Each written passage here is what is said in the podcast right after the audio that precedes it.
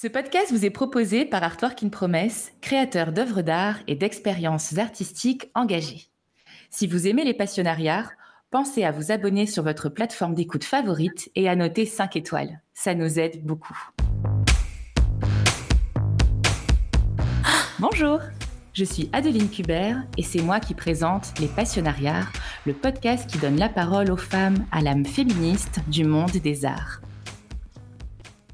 Ouvrir une galerie, c'est se choisir des axes, des points de vue, une atmosphère, un climat particulier. Ce que je sais déjà, c'est que la galerie est une manière de continuer le travail que je mène en tant que commissaire d'exposition indépendante, soutenir des artistes auxquels je crois, travailler en étroite collaboration avec elles, les suivre, montrer ce que j'aime, savoir en parler, donner envie. Existons avec l'indispensable part d'imprévu, laissons nos espérances ou nos obsessions confuses faire leur chemin et voyons comment nos goûts et nos expériences respectives nous guident et forgent des fantaisies qui nous ressemblent. Ce sont les propos d'Isabelle Alfonsi et de Cecilia Bekanovic, toutes deux fondatrices de la galerie Marcel Alix, une galerie d'art contemporain au rayonnement international qui défend un art pluriel et située dans le 20e arrondissement dans le quartier de Belleville à Paris depuis 2009. Aujourd'hui, c'est Isabelle Alfonsi que je reçois au micro rouge des passionnariats. Mais pourquoi Isabelle Alfonsi Les galeristes femmes sont nombreuses. Seulement chez les passionnariats, ce sont les engagements féministes qui nous intéressent. En plus d'être galeriste, Isabelle est aussi théoricienne de l'art et autrice du livre Pour une esthétique de l'émancipation, publié aux éditions B42 en 2019. Ensemble, nous parlerons de ses combats et de comment elle conjugue son engagement avec son métier. Bonjour Isabelle, merci d'avoir accepté mon invitation. Bonjour Adeline. Isabelle, qui est Marcel Alix? Tu aimerais bien le savoir. J'ai cherché. Tu as cherché. À part une Isabelle Alfonsi décédée en 2019 à la rubrique nécrologie du Républicain Lorrain, je n'ai rien trouvé.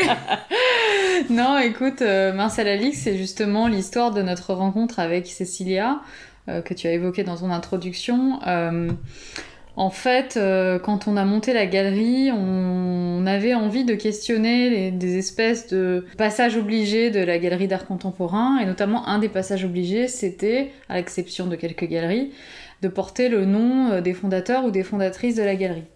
Et nous, euh, ben, on se disait qu'une galerie, c'est beaucoup plus que l'addition de ces forces-là.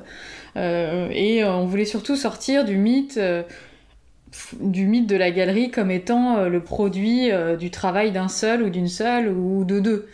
Euh, donc on a voulu adopter un peu aussi de façon humoristique un, nom qui serait un nom qui sonnerait comme un nom de personne et qui permettrait de faire croire qu'il y a une personne nommée Marcel Alix derrière la galerie et que nous ne serions que euh, les employés de, la galerie. Euh, évidemment, pour les gens qui fréquentent la galerie, ils savent tout de suite, euh, enfin, ça devient très clair dès qu'on dès qu'on visite la galerie que, que, que, Marcel Alix n'existe pas. Mais c'était une, espèce de, de petit pied de nez à à cette grande tradition euh, des, des, noms, euh, des noms, euh, comment dire, des noms de galeristes qui venaient un peu recouvrir finalement des fois les, noms des artistes qu'ils représentent. donc voilà, on aimait bien cette idée que qu'on pouvait aussi se servir de Marcel Alix comme une forme d'anonymat pour nous-mêmes.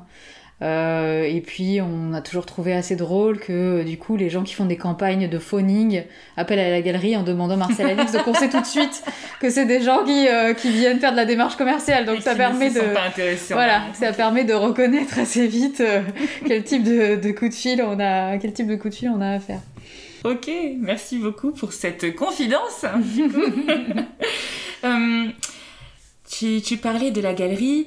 Euh, c'est une galerie qui défend des artistes contemporains émergents euh, au travers de solo shows, d'expositions collectives, vidéos, films, documentaires, installations, sculptures, photos, objets, peintures. C'est vraiment un, art pluriel.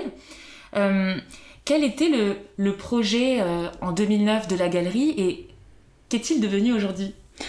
Bah écoute, il est devenu exactement ce qu'on a voulu qu'il devienne, donc je suis assez fière, je pense que Cécilia partage ma fierté de, qu'on a euh, évolué euh, vraiment sans euh, se poser trop de questions de stratégie, dans le sens où on a toujours voulu faire les choses pour notre plaisir. Alors évidemment, bon, dans tout travail, il n'y a, pas que du plaisir, Mais en tout cas, c'était quand même notre principe de, de travail, c'était de se dire, bon, on n'est pas là en train de de changer euh, la, face du monde. On n'est pas, euh, on fait pas de la recherche fondamentale en cancérologie.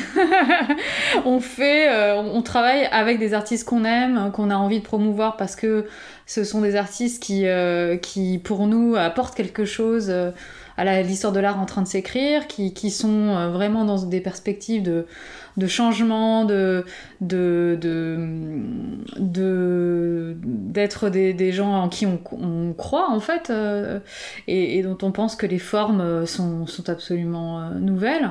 Euh, et du coup, euh, c'était c'était important pour nous que que cet élan vers ces artistes-là continue à nous guider tout au long de la galerie. Et franchement, en 10 ans, on peut pas dire qu'on se soit beaucoup éloigné de, cette, de cet objectif.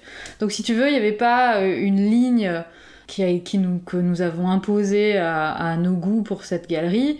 Euh, l'idée, c'était aussi une rencontre entre Cécilia et moi et un dialogue qui a commencé en 2009 et qui se poursuit euh, maintenant en 2020, donc depuis plus de 10 ans, et de voir où ce dialogue allait euh, nous mener et de développer un goût qui n'était ni tout à fait celui de Cécilia ni tout à fait le mien, mais qui devenait une espèce de, goût autonome avec sa, son esprit à lui, donc qui est l'esprit de, de Marcel Alix. Donc c'est aussi cette proximité avec les artistes, euh, je crois qu'on défend.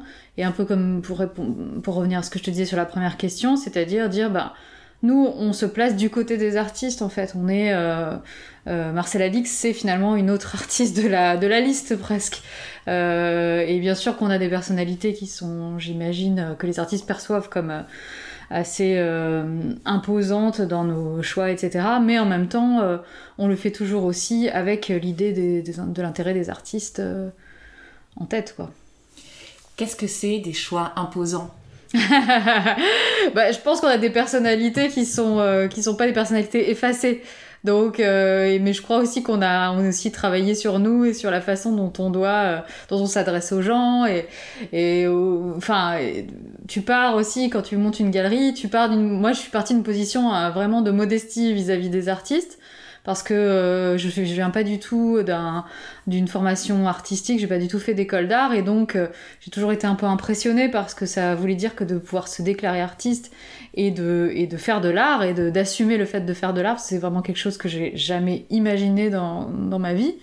Euh, et, euh, et donc je pense que j'étais un peu plus euh, comment dire, euh, je m'impose un peu plus euh, sur des questions réglementaires parce que c'était plus ce que je connaissais. J'avais travaillé dans une galerie avant, donc sur des questions, j'en sais rien, d'impôts, de, de, voilà, des choses comme ça, un peu moins drôles. Et mais je, je j'ai évité peut-être d'intervenir trop dans des questions purement artistiques et je crois que maintenant avec Cécilia, on a pris un peu plus d'aise euh, toutes les deux dans nos domaines, les domaines qui nous étaient euh, respectifs euh, avant. C'est-à-dire, on a un peu. Moi, je suis plus à l'aise maintenant dans l'accrochage et dans la façon de travailler avec les artistes sur les accrochages. Cécilia, qui, elle, est issue d'une d'une formation en art et elle-même se sent plus à même de donner des conseils sur les prix, etc. Donc je pense qu'on est parti de positions plus plus affirmées chacune un peu dans notre domaine et on est arrivé à quelque chose, je crois, aujourd'hui de, de plus euh, horizontal dans notre, dans notre relation avec, euh, avec les artistes. Donc euh, voilà. C'est intéressant ce que tu dis sur cette espèce de, de, complexe d'infériorité qu'on peut avoir, que je peux comprendre aussi moi dans mon métier.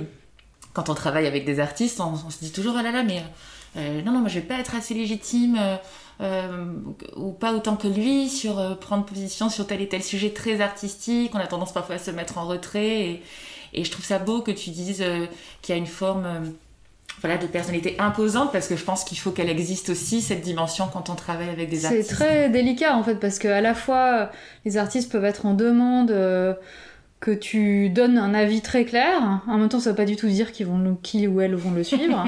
Donc ça, s'il faut aussi le. Et, euh, et, je crois que ce que j'ai à l'idée quand je dis ça, c'est aussi que euh, il y a une espèce de modèle assez patriarcal du galériste euh, historique qui va dans l'atelier de l'artiste et qui choisit les œuvres et qui repart avec les œuvres sous le bras pour faire son exposition. Et quand tu lis les mémoires des galeristes, euh, c'est souvent comme ça que ça se passait. Ils allaient choisir et finalement, c'est pas les artistes vraiment qui faisaient les expositions, c'est les galeristes. Et évidemment, euh, dans l'histoire, les choses ont évolué. Aujourd'hui, dans les galeries d'art contemporain, c'est quand même souvent les artistes à qui on laisse le dernier mot, même si c'est un peu le director's cut, quoi.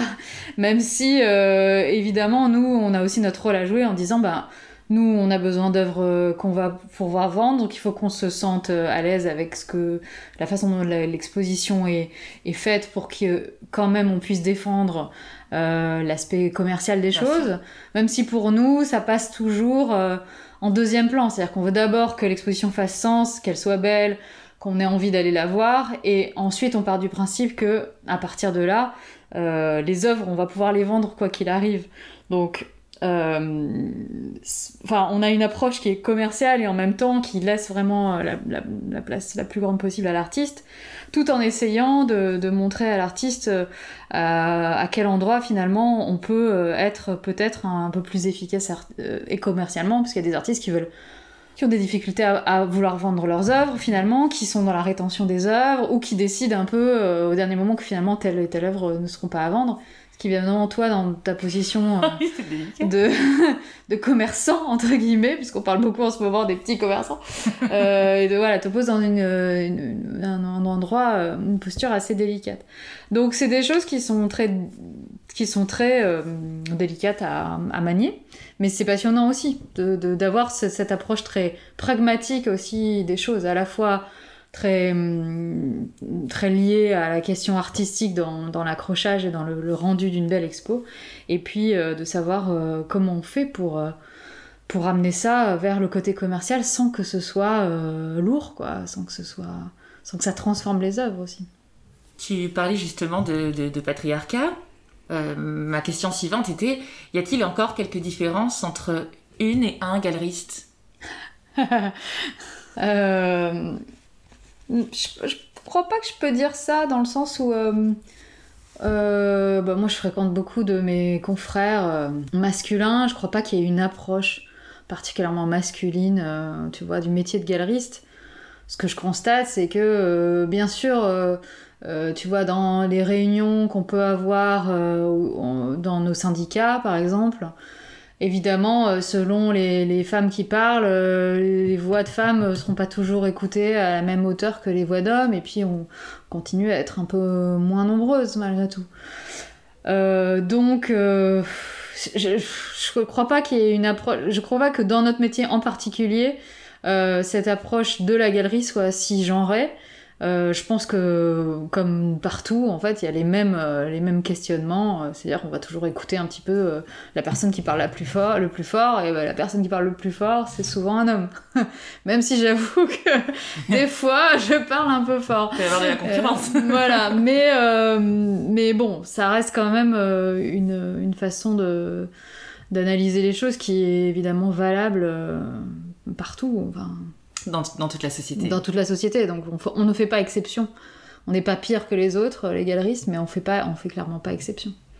Hum, je voudrais qu'on qu parle de ton livre mm -hmm. pour une esthétique de l'émancipation, donc euh, que tu as publié aux éditions B42 en, en 2019. Euh, dans ce livre, tu évoques notamment euh, la question des corps dans la société. Tu proposes une déconstruction euh, de la pratique, de l'histoire, de la réception de l'art. Qu'est-ce qui a motivé ce besoin en toi de, déployer une pensée de l'art à travers euh, le prisme du féminisme? Bah écoute, c'est une idée, enfin c'est une histoire qui est assez ancienne pour moi parce que euh, en fait ma, ma formation en histoire de l'art, elle a été faite euh, quasiment depuis le début au prisme du féminisme en fait. Quand j'ai fini mon premier master en sciences politiques, j'ai eu envie de continuer en histoire de l'art. Et j'avais déjà eu euh, quelques cours d'histoire de l'art euh, dans mes années euh, d'échange à l'étranger. Et en fait, la formation que j'ai trouvée, il s'avère que c'était une formation qui était prodiguée par le University College à Londres et qui était un master en, art moderne et subjectivité. Et en fait, c'était un master qui était un master sur l'histoire de l'art féministe, ce que j'avais à peu près lu entre les lignes, mais pas complètement non plus. Et c'est là où, ça m'intéresse, c'est que finalement, toutes ces choses-là dans la vie n'arrivent pas complètement au hasard. C'est que c'était quelque chose que j'avais déjà envie euh, de découvrir, et finalement, euh, ça s'est fait euh, à Londres en un, dans ce, cette formation d'un an. Et si tu veux, donc finalement, mon prisme de découverte, vraiment d'études, de, recherche sur euh, l'histoire de l'art moderne et contemporain, ça a été le prisme du féminisme en réalité. Puisque avant, dans mon diplôme précédent, j'avais eu quelques cours d'histoire de l'art, mais, mais pas vraiment suffisamment pour en faire une formation. Et donc ça m'a, c'est toujours resté euh, dans un coin de ma tête, enfin plus que dans un coin de ma tête, parce que même quand j'ai commencé à écrire sur l'art, quand je suis rentrée à Paris après euh, le master à Londres, j'ai voulu écrire des textes féministes d'histoire de l'art, ce qui a été très compliqué à l'époque, donc c'était en 2003 à, à, Paris. Et en fait, personne ne voulait entendre parler de ça. Enfin, j'ai en fait fait plusieurs tentatives et à chaque fois, ça s'est soldé par un échec. Les, les textes ont été refusés, alors que d'autres, c'était pas parce que j'écrivais mal, je veux dire, d'autres, je, publiais d'autres textes, mais tous les textes qui étaient vraiment réellement euh, des textes qui essayaient d'appliquer une, un prisme d'histoire de l'art féministe euh, à de la critique d'art euh, étaient systématiquement rejetés. Taxés de partiels ou de partiaux, politiques, etc., etc., comme si l'histoire de l'art, il pouvait y avoir une histoire de l'art neutre. Donc si tu veux, ça c'était déjà donc il y a, plus de 15 ans. Et ça m'avait quand même assez révolté. Donc après, je me suis beaucoup engagée euh, dans euh, euh, la question de la représentation des femmes dans, l'art contemporain et dans les, expositions. et donc quand j'ai commencé à, à penser à, comment parler de ça de façon plus engagée et peut-être avec plus de avec encore plus de de connaissances euh, j'ai demandé une bourse de recherche à l'institut français pour aller euh, lire des textes théoriques euh, aux États-Unis puisque malheureusement les textes théoriques sont surtout écrits en anglais et sont surtout rédigés dans les universités américaines euh, donc, euh, et c'est ce qui m'a poussé, enfin, c'est ce qui m'a permis d'être invitée par euh, Claire Lorestif, qui dirige ce centre d'art à Ivry qui s'appelle le CREDAC, pour un cycle de conférences. Donc, si tu veux, l'objet de ces recherches que j'ai faites donc en Californie en 2014 ont donné lieu à un cycle de conférences. Et c'est ce cycle de conférences qui a, qui a donné lieu au livre. Et ce cycle de conférences donc avait pour thème euh, la question, les questions de genre et euh, l'art contemporain.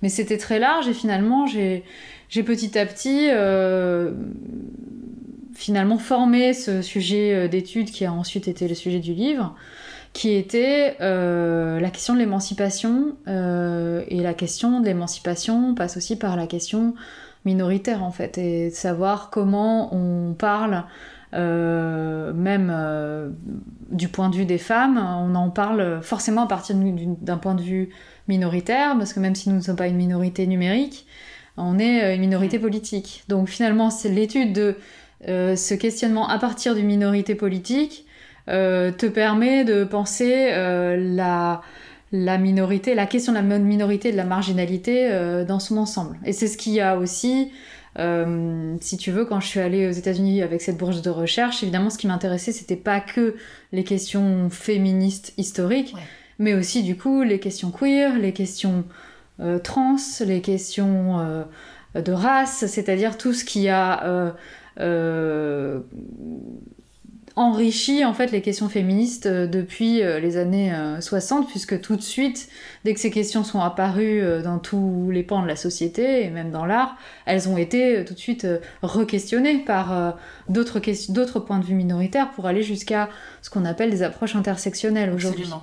Donc si tu veux c'est comme ça que ça s'est fait à partir de d'expériences personnelles hein, d'expériences de de rejet euh, donc de ces textes, euh, si on parle vraiment du point de vue professionnel euh, dans l'art. Et puis, bah, évidemment, comme toujours dans la vie, avec des, des, rencontres en fait, et des questionnements sur les sexualités, sur qu'est-ce que c'est que la norme hétérosexuelle, y compris dans l'art, parce que c'est une question dont on parle assez peu et qui, qui nécessite d'être posée, puisqu'on part toujours, quasiment toujours du principe que les artistes sont hétérosexuels en fait. Et à moins qu'ils le ou elles en parlent dans leur travail, euh, c'est une norme qui est quasiment jamais euh, discutée. C'est complètement intégré. C'est complètement intégré. Euh, à tel point même que ceux et celles qui ne le sont pas sont souvent présentés comme tels dans les expositions. qu'on fait l'exposition de Cy Twombly, le peintre états-unien, il y a quelques années au Centre Pompidou, qui était présenté comme un comme tout à fait hétérosexuel, avec des espèces de, figures de style très étranges pour nommer ses relations avec, avec d'autres hommes, notamment avec Robert Rauschenberg. D'accord. Donc, si tu veux, tout ça fait quand même question. Tout ça m'a fait question, et, je, je suis évidemment pas du tout la seule à en parler. Euh, mais c'était euh, la possibilité pour moi de lier ces questions de sexualité et ces espèces de points aveugles euh, du travail des artistes dans leur présentation, notamment muséale, et en galerie aussi d'ailleurs, hein, puisqu'on n'est pas, on n'est pas exempt de ce genre de d'invisibilisation. Euh, c'est ces, effets d'invisibilisation qui m'ont questionné. Je me dis, tiens, on est censé, dans l'art, on a l'impression qu'on a accès à tout, que la représentation permet justement euh, d'aller euh, d'aller se, se, se, positionner à des endroits très différents. Et finalement, on est aussi dans une forme de, de pruderie et de prudence extrême qui n'est absolument pas justifié euh, si, si, on pense à en effet l'idée de, de, de, milieu de l'art contemporain comme étant un endroit très très ouvert.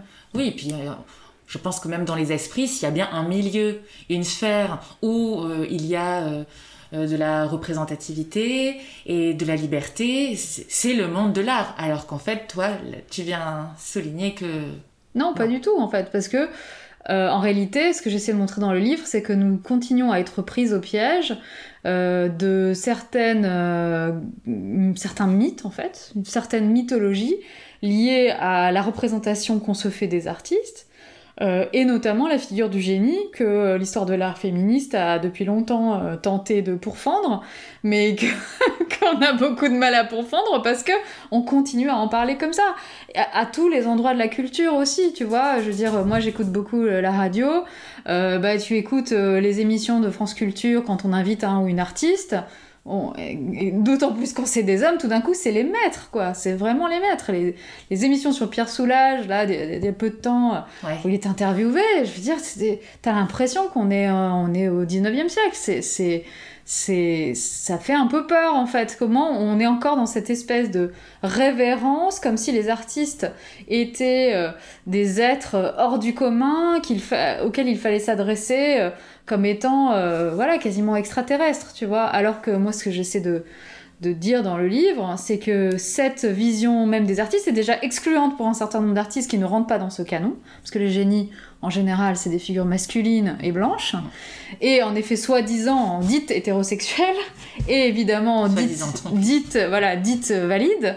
Euh, donc on, on, accumule en fait tous les signes de domination à cet endroit-là de la formation du génie. Euh, et euh, donc on n'en sort pas. Donc tu vois, même quand les femmes, certaines femmes euh, peuvent accéder à ce statut, finalement, il faut qu'elles reproduisent aussi ce qu'on attend du génie. Donc moi je crois que notre urgence à nous, notamment d'un point de vue féministe, c'est de dire, enfin, pourfondons ce génie, tuons-le, on s'en fiche, on n'en a plus besoin. Et surtout, quand on n'a plus besoin, tu te rends compte aussi que les artistes ne sont jamais isolés. C'est-à-dire qu'un génie n'est jamais, un soi-disant génie, n'est jamais seul. Il n'est jamais isolé, il n'est jamais seul. Il fait euh, les choses avec un certain nombre de gens. Euh, on peut, alors si on prend ce modèle-là, souvent il y a une femme à côté de lui qui n'est pas très connue, qui se met en retrait, qui gère euh, les œuvres, qui etc. et donc tout ça et aussi sont aussi des, des questions de collectivité en fait et de, et de communauté. et c'est ça qui moi me gêne beaucoup en fait dans cette approche-là de l'histoire de l'art, c'est qu'il y a une façon de gommer la dimension, euh, le contexte socioculturel, euh, familial, biographique euh, de l'existence de ces pseudo-génies en fait. Et, donc euh, c'est pas pour dire euh, ah ben c'est pas vraiment lui qui l'a fait, c'est pas ça la question, c'est la création artistique, elle est toujours issue d'un certain nombre de personnes qui travaillent ensemble. Et tu vois, c'est un peu pour revenir à la discussion séculaire sur qui a inventé le cubisme, Esbrac ou Picasso, finalement c'est pas ça la question. La question c'est que le cubisme peut émerger à ce, moment-là parce qu'il y a cette, ce moment d'effervescence à Paris et que ces gens se parlent et qui travaillent ensemble. Donc pourquoi être encore dans des choses de compétition Et pour moi, ces choses de compétition, elles sont liées à une culture patriarcale. C'est qui va avoir la plus grosse? Donc, si on sort jamais de ça, euh, tu vois, à qui attribuer l'origine? Il n'y a pas de... La question de l'origine ne doit pas se poser. On s'en fout. Et qu'on s'en fout complètement. Et que ce soit encore ça la question aujourd'hui, mais c'est que, je, moi, ça, je, trouve ça fou en 2020 qu'on en soit là. Euh, moi, il me semble que l'urgence aujourd'hui, c'est justement de recomposer les liens entre les artistes, tu vois, de recomposer qui ces gens fréquentaient. Euh, dans le livre, j'ai pas mal parlé de Claude Cahin, qui est une artiste qui a beaucoup, euh, évidemment, intéressé les critiques ces 30 dernières années, puisqu'elle pose aussi des questions en termes de genre. Euh, et de représentation des genres euh, dans, l'art. Euh, mais si tu veux, si, si tu dis pas de Claude Quin qu'elle était en couple avec une autre artiste qui s'appelle Marcel Moore, et que Marcel Moore et elle ont travaillé à deux pour faire ces, ces photographies qui, étaient en fait utilisées pour pour des collages qui illustraient les poèmes de Claude Quin. Donc d'un coup, on est très très loin de l'artiste avec sa grande œuvre. Tout d'un coup, on te dit, bah non, en fait, si tu regardes vraiment les choses, ces photos, elles n'ont pas été faites pour être des œuvres. Ça, c'est les années 90 qui ont interprété les photos comme étant des œuvres. Elles ont été faites pour être de la matière première, quelque chose qu'elles faisaient entre elles, en couple, euh, pour autre chose. Et donc, tout d'un coup, tu replaces, au lieu de placer Claude Quin dans cette lignée de génie, bah, tu places un couple de femmes. Bah, c'est comme autre chose en termes de, de rédaction de, des histoires de l'art. Tout d'un coup, on fait rentrer d'autres personnages dans les histoires de l'art euh, qui sont plus euh, des génies isolés mais qui sont des couples, des collectifs euh, et puis évidemment autour de Claude Cahin à ce moment-là tu reconstitues aussi tout un milieu lesbien des années 20 et 30 on parlait il y a pas longtemps d'Adrienne Monnier ou de Sylvia Sley des, gens, comme ça. Donc de pardon pas de Sylvia Adrienne Monnier et, et, son, et sa, sa, son, euh, sa compagne qui a, euh, qui a été à l'origine euh, du, du, de la librairie Shakespeare et compagnie. et évidemment, tout d'un coup, son nom m'échappe, mais bon, on retrouvera ça. oui, parce qu'en fait, ce que tu soulignes aussi, c'est que c'est un, peu la faute aux critiques, aux, aux gens qui racontent. Ah bah complètement. Absolument, mais euh, c'est la photo critique, euh, mais c'est aussi finalement la faute euh, des institutions de ne s'adresser qu'aux mêmes critiques, parce que je veux dire, cette histoire de l'art, ces histoires de l'art féministe, elles existent depuis les années 70, c'est pas moi qui les invente. Donc c'est ça aussi le but de ce livre, c'est de dire, bah, remettons un petit peu, enfin remettons, continuons à parler de, de ces femmes qui ont porté cette, ces autres histoires, Griselda Pollock, euh, Linda Nochlin, qui est décédée il y a peu de temps, euh, Lucie Lippard, qui sont toutes des figures extrêmement importantes de la critique et de l'histoire de l'art, euh, et que nous devons, dont nous devons continuer à faire prospérer les voix, parce que tout d'un coup, sinon, en effet, on est dans une espèce de culture unique, avec un, seul, un seul son de cloche, et c'est malheureusement, à quelques exceptions près, le seul son de cloche qu'on entend dans les institutions, euh, notamment françaises, euh, mais pas que. Euh, mais il y a quelques exceptions. Je pense qu'une institution comme la Reina Sofia à Madrid, par exemple, le musée de la Reina Sofia, est un musée qui fait vraiment vivre ces autres histoires de l'art. qui, pour moi, constituent l'ensemble des histoires de l'art. C'est-à-dire que soit on fait, mais si tu veux, c'est presque quelque chose qu'on peut comprendre dans la culture française. C'est-à-dire que la culture française essaie d'avoir une approche universaliste, et donc par son approche universaliste, ce qu'elle entend, euh, mais ce qu'elle ce qu'elle n'entend pas vraiment, parce que quand on, on le dit, on n'est pas entendu, c'est que c'est quand même une, approche blanche et masculine. Et encore une fois, soi-disant hétérosexuelle et, mm. valide. Euh, mais si on voulait vraiment avoir une approche universelle, on devrait faire entendre une multitude de points de vue, et pas simplement celui qui se, qui se croit ou qui se présente comme universel, qui est celui caché euh, du patriarcat en fait. Et ça, les féministes, euh, depuis euh, des dizaines d'années, l'ont très très bien montré, encore faut-il les lire et, les écouter. Est-ce que tu peux nous parler de l'art queer? alors l'art queer c'est déjà pas un mouvement par exemple puisque qualifier quelque chose de queer, euh, pour revenir à l'étymologie du mot, donc il y a un mot anglais et finalement qui en français, comme il n'est pas traduit, euh, peut être un peu flou. Euh, c'est queer, ça veut dire bizarre, mais c'était proféré comme une insulte à l'encontre de personnes gays, lesbiennes et trans à partir des années 60. Donc, comme beaucoup d'insultes, elle a été réappropriée, pardon, réappropriée par les, populations ciblées pour en faire un instrument de révolte. Mm. Donc au lieu de dire ah bah oui on est on est queer, ah, désolé etc. Les gens ont dit bah oui on est queer, on est fier et c'est comme ça et ça va devenir un terme positif. Donc, euh, ça veut dire que c'est un terme qui est d'abord un terme politique. C'est un terme de révolte politique et de récupération du pouvoir de se nommer soi-même, de s'identifier soi-même. C'est-à-dire, euh, on va euh, arrêter d'être les victimes d'une identification de soi qui vient d'autrui, mais on va revendiquer quelque chose pour soi. Et c'est finalement l'origine de beaucoup de politiques identitaires, c'est de dire on en a marre d'être euh, qualifié par les autres et que ces qualificatifs sont censés être euh, des qualificatifs euh, qui, nous, qui nous écrasent ou qui font de nous des êtres inférieurs. Donc nous allons au contraire opposer la fierté. donc queer, ça vient de là. donc si on ne parle pas de ça, évidemment, on a du mal à comprendre ce qu'est l'art queer, parce que l'art queer, c'est pas juste un art qui est euh, un art entre guillemets LGBT ou qui serait euh, dans la représentation de sexualité non hétérosexuelle, etc. Un art queer, c'est d'abord un art qui s'oppose à une forme de norme qui se fait passer, elle, pour naturelle. Donc ça veut dire euh, sortir de la fonction naturalisante de la norme hétérosexuelle, mais dire, bah, au fait, tout ce que vous voyez comme bizarre est une forme de représentation qui est au contraire extrêmement puissante, voire euh, émancipatrice. Parce que tout d'un coup, quand on sort de la naturalisation, de la naturalité de, de l'hétérosexualité, euh, on se libère en fait. On libère aussi euh, beaucoup de choses pour, pour nous-mêmes, pour nos vies et pour nos représentations.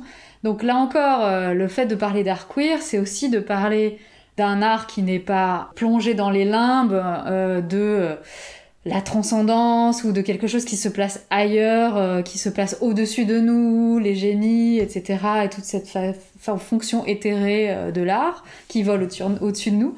Mais au contraire, on est dans un art euh, qui est un art qui nous, qui nous sert au, quotidien. Mais pour moi, tout l'art est comme ça en fait. C'est-à-dire, c'est toujours c'est ce que tu disais tout à l'heure, euh, euh, la, photo enfin, la photocritique, euh, comment on parle de l'art, parce qu'on on peut, tout, tout bon art, j'ai envie de dire, peut être interprété de façon émancipatrice, je pense. Même quand elle n'a pas même quand il n'a pas forcément cette cette cette, vocation, cette vocation au départ exactement. Parce que tout art qui vient rompre avec une situation donnée ou qui vient euh, dire qui vient dire autre chose dans une situation donnée te donne la possibilité de te projeter ailleurs. Et finalement, euh, c'est bien ça euh, le propre de l'art. C'est pas de réaffirmer ce que tu sais déjà, enfin, et de faire juste de la beauté. la beauté fait partie de l'art, mais elle est aussi, elle, est aussi une façon d'exprimer euh, autre chose que ce que tu, ce que tu sais déjà, ou, peut-être d'exprimer encore mieux, ou dans une forme, de trouver une forme à ce que tu pressens de ce qui se passe euh, en ce moment euh, autour de toi.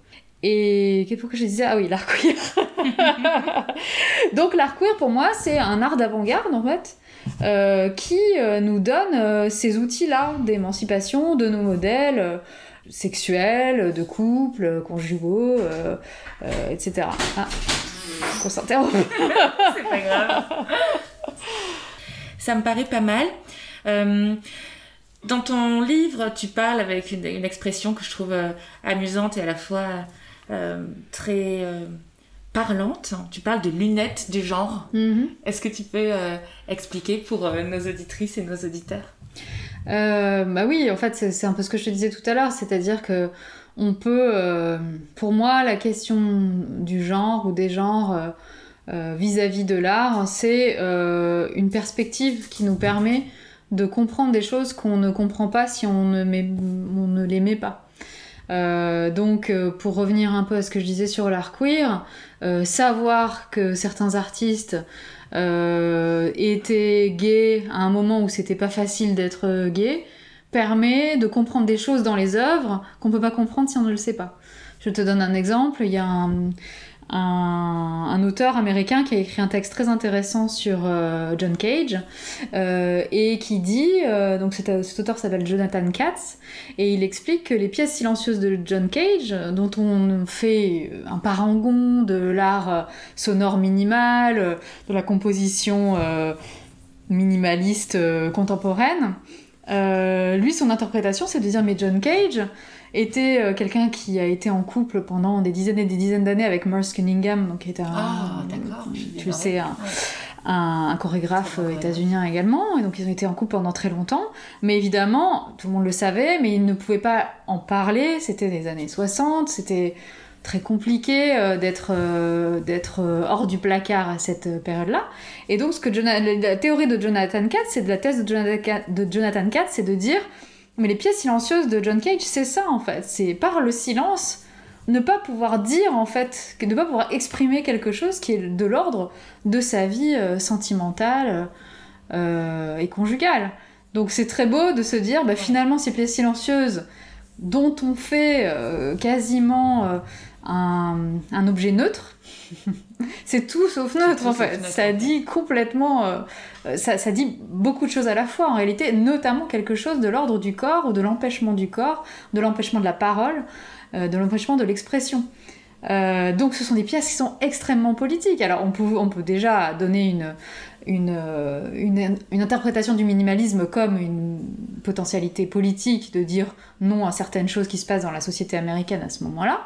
Euh, mais là, euh, ça va encore plus loin dans, ce qu'on peut faire, euh, peut faire dire au minimalisme de John, Cage. Merci beaucoup Isabelle. C'est vrai que tu délivres un message où quand on va vers l'art, quand on va vers les œuvres, on doit aussi être acteur et actrice parce qu'on ne peut pas que se contenter d'être des spectateurs et des spectatrices aujourd'hui, sinon on passe à côté de tout ça.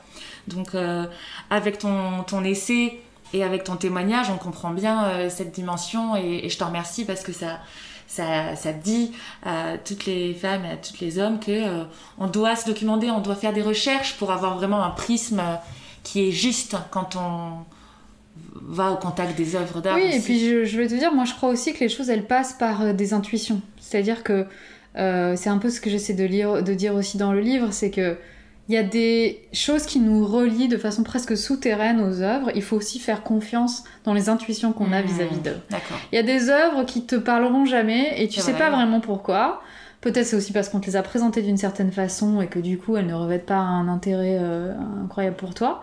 Mais euh, il y a aussi des œuvres vers lesquelles tu vas, dont on t'a jamais parlé, et finalement elles vont t'intéresser pour différentes raisons. Et quand tu découvres que euh, certaines anecdotes intéressantes sur la vie des artistes, certaines relations qu'ils ont eues avec d'autres artistes dans des milieux. Euh, moi, ce qui m'intéresse par exemple, c'est de découvrir que euh, Michel Journiac, qui est un artiste français qui m'a toujours intéressé, était proche du Front homosexuel d'action révolutionnaire. Il n'en faisait pas forcément partie, il était plus âgé qu'eux, mais c'est quelqu'un qui a suivi les activités du phare. donc, tu vois, ça veut dire que selon nos intérêts, euh, on, va aussi vers les œuvres pour certaines raisons, parce que ces œuvres nous parlent au-delà des mots. C'est bien l'intérêt de, l'art, c'est qu'on est attaché aux œuvres avec d'autres moyens que euh, le, simplement l'expression et, le fait de lire de façon très claire ce qui se passe euh, dans un texte. les œuvres sont des textes, mais c'est des textes chiffrés en fait, codés. Et moi, c'est ça qui m'intéresse, c'est de me dire, bah, finalement, euh, dans le livre, j'ai pris un certain nombre d'artistes qui m'ont toujours parlé sans que je comprenne vraiment pourquoi, et je suis allée creuser les endroits qui m'intéressaient.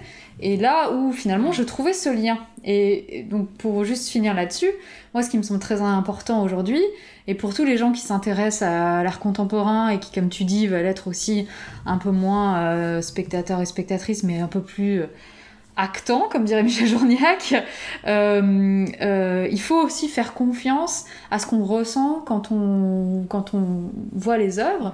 Et ensuite, il faut aller chercher un petit peu, aller creuser, il faut, aller, faut se documenter si on a envie de le faire.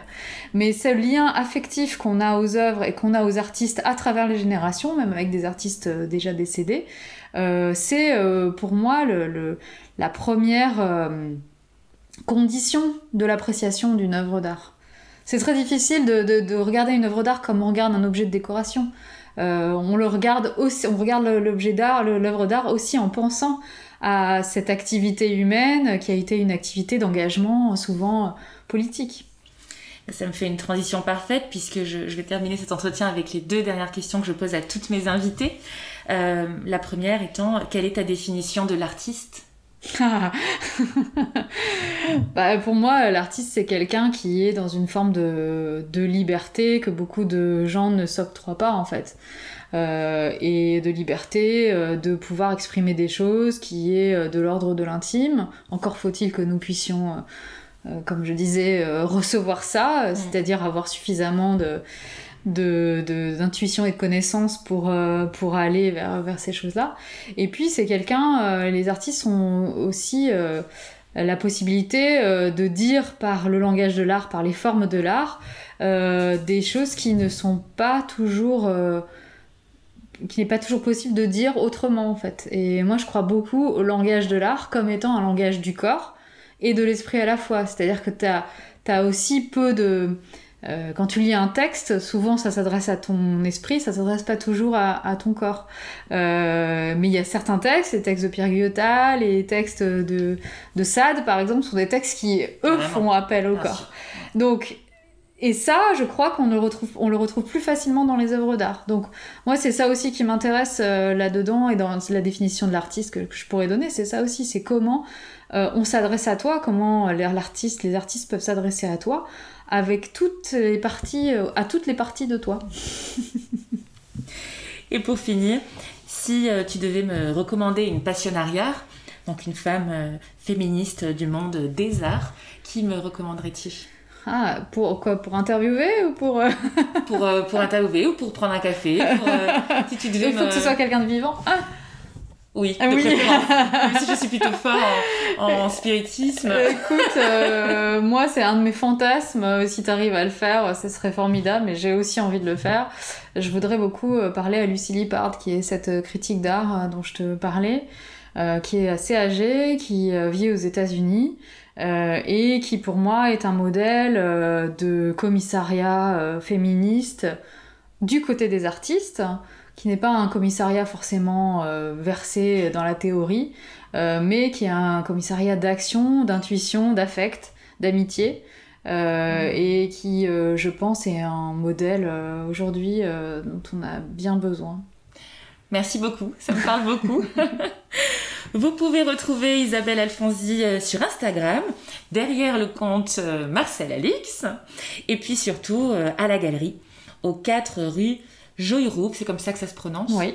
Dans le 20e euh, à Paris. Dans le quartier de Belleville.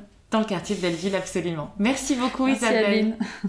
Merci à toutes et tous d'avoir suivi cet épisode des Passionnariats.